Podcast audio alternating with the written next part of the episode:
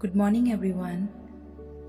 Welcome to Vive Vipara Vyaha, the International Holistic Wisdom. I am Prerna Tyagi, a yoga teacher from India.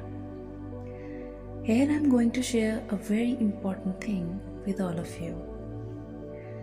We take care of many mechanical things and electronic gadgets in our homes.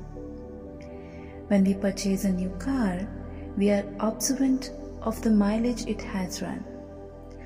After a certain number of kilometers, we have it serviced, as we know that if we look after the car, it will give us better service. It will have a long life. There will be less wear and tear. If we can apply this principle to those things, what we cherish and wish to maintain, why don't we apply the same principle to our body and mind? How many times have we taken ourselves for servicing since we were born? When there is a wear and tear in the body, we go to the doctor. The doctor looks inside and says, Yes, the valves need to be replaced inside your heart.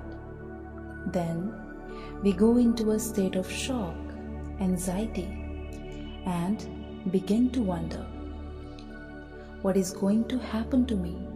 Will the replacement work or not? Will I become dependent on medication and a doctor for the rest of my life? Why do we allow things to come to that stage?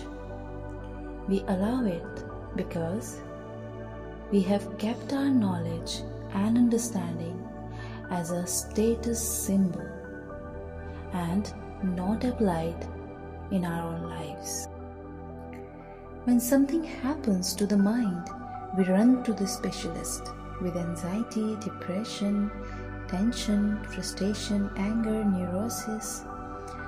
What can he do at that time except give us some support, help us relax, and try to make us see the positive side of things, not the negative? All our lives, from birth to death, we go through this show of running from pillar to post trying to find a sense of physical, mental, emotional, moral, and spiritual well being in life. But we do not find it anywhere.